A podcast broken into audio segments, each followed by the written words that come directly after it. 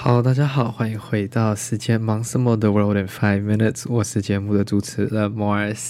Welcome back。那我们今天要来聊到的这则新闻呢，是关于这个我自己其实也蛮喜欢的一个品牌啦，但是呃，我知道这个品牌是非常的 controversial，是有非常有争议性，也非常有这个争端的一个品牌，那就是来自中国大陆的这个小米。那很多人会说小米的东西是有嗯抄袭啊，又或者是说它有一些可能政治上的问题等等的。But anyways，嗯，我们今今天先把那个这部分的问题放在旁边，我们现在先探讨它的产品，跟我们今天来探讨关于它的这则新闻啦。那虽然我知道它的产品的这个起源跟它的制造地等等，还有一些呃抄袭等等这些故事，但是呃不得不说，它是可以将一个非常好的一个产品，用一个非常简约的设计，然后用一个呃非常 affordable，就是可负担的价格去把它推到消费市场，这是我觉得很多其他大的品牌做不到的一件事情，所以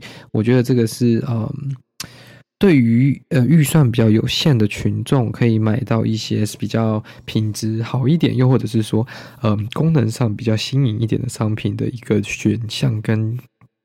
一个路径啦，但我们接下来看到的呢，是小米在印度这个市场的一个改变了。那大家都知道，印度呢，现在它的人口已经成为全世界最大的一个国家了，所以代表着它的这个市场经济的这个价值其实是非常大的。因为，嗯，当然，印度的贫富差距跟整个的经济人均 GD 呃，人均 GDP GDP 啊 per capita 还是非常的这个落后，那还是在这个努力往前进的路上。但是大家都知道，这个开发中的市场呢，其实是非常有潜力的，因为它成长的速度是会。高于大于，呃，这个开发已发开发国家的这个幅幅度的，因为毕竟它的这个整体经济情况能前进，能呃 improve 的这个 possibility 是有非常大的 potential，是有非常大的潜力的。所以对于这些国际大厂啊，它如果在不管在中国的市场、在美国的市场，或者是在韩国啊等等各个国家的市场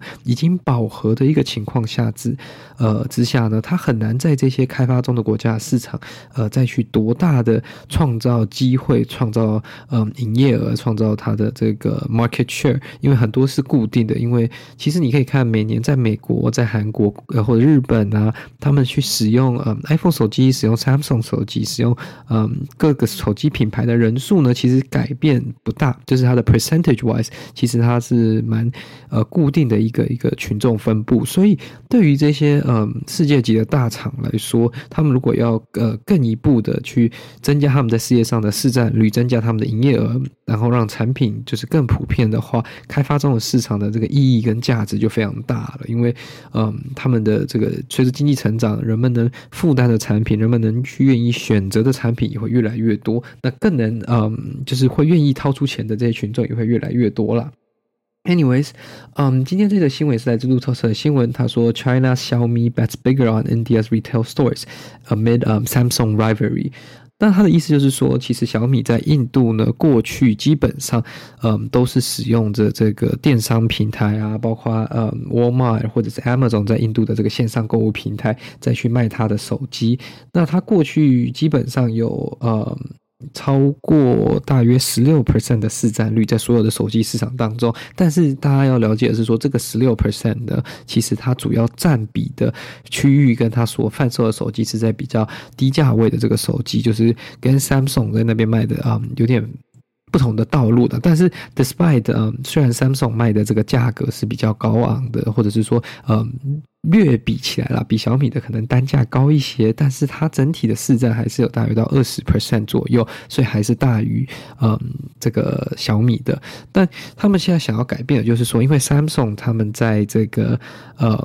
实体销售 brick and mortar 这种呃实体销售啊营呃营销的这种些呃通路呢，其实表现比小米好非常多。那他们认为说，其中有一个关键就是说，你今天如果要提高你商品的单价的话，那使用者通常会希望。就是可以摸到实际这个产品，实际去了解到这个产品好不好用、实不实用，再者去下单嘛。因为今天假如说你买一台三百块呃美金的手机，对于六百块美金的，或者是对上六百块美金的手机，当然三百块美金也是一个金额，呃，不不小笔的一个金额。但是，嗯，当然你越贵的东西，你越会想要先去试试看，了解到说，哎，这东西真的好用，你再去下单。所以，对于使用者来说，如果没有办法碰到小米的这个产品，那呃，他们可能就会进而转职去选择 Samsung 或者是其他品牌这个产品了。那所以他们今年的计划就是说，他们呃。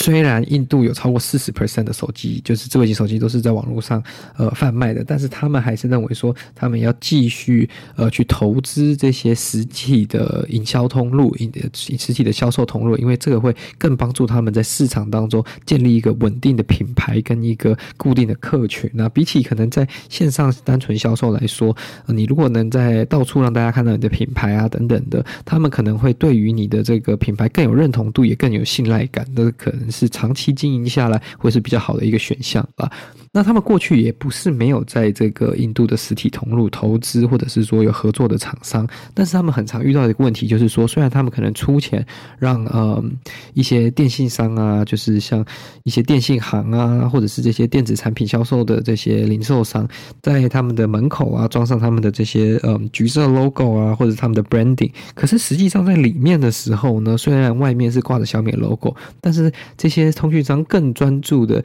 在去推广他们的竞争对手，可能 Samsung 啊，或者是其他品牌的这些电子产品，因为可能他们知道消费者更容易呃选择这些，或者他们可能可以赚得更多，所以这也是他们接下来需要呃花心思去跟他们的经销商呃合作伙伴去沟通去达成的一个呃协议了，就是让他们真的能去尽力的去推广他们的产品。那这当然是合作厂商的那一部分了。那他们其实也想要就是说呃另外另外一部分就是要培训他们自己的这个算是推广专员，那这些人可以让他们去各个不同的店里面去驻点，那这样子就可以确保说他们是真的真心要去推广小米的产品。那这样子就会避免说其他的这些营销商啊、通路商，他们可能有自己的考量，或者是他们自己的呃收益考量，就会导致就是这个有点差异上的这个行销方式。那另一点呢，就是因为小米其实还在居家生活啊，或者是说各个不同领域呢，他们的这个涉及领域也是非常的广，所以他们其实想要搭配，包括